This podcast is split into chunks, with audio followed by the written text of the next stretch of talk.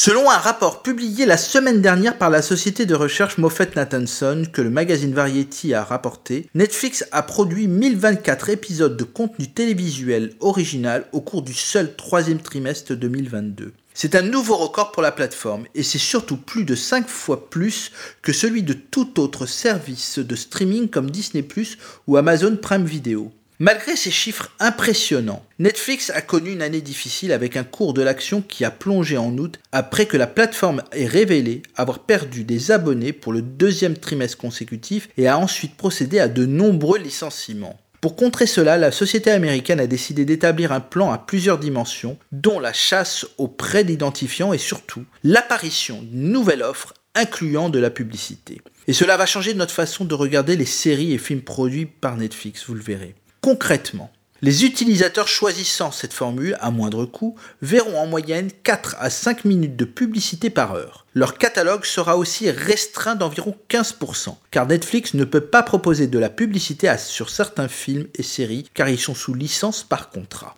Les programmes pour enfants ne seront initialement pas concernés par les pubs et pour certains films récents.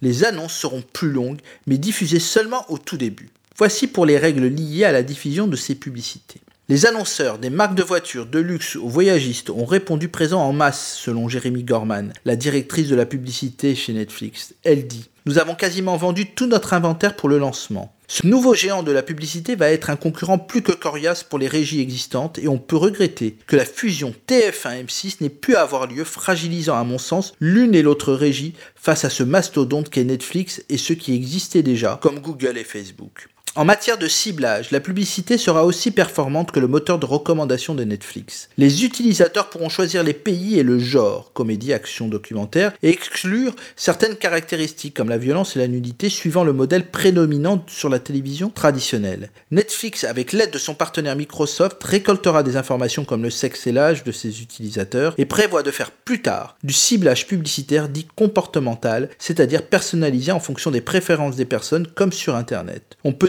déjà imaginer que certains resteront sur une formule sans publicité plus chère.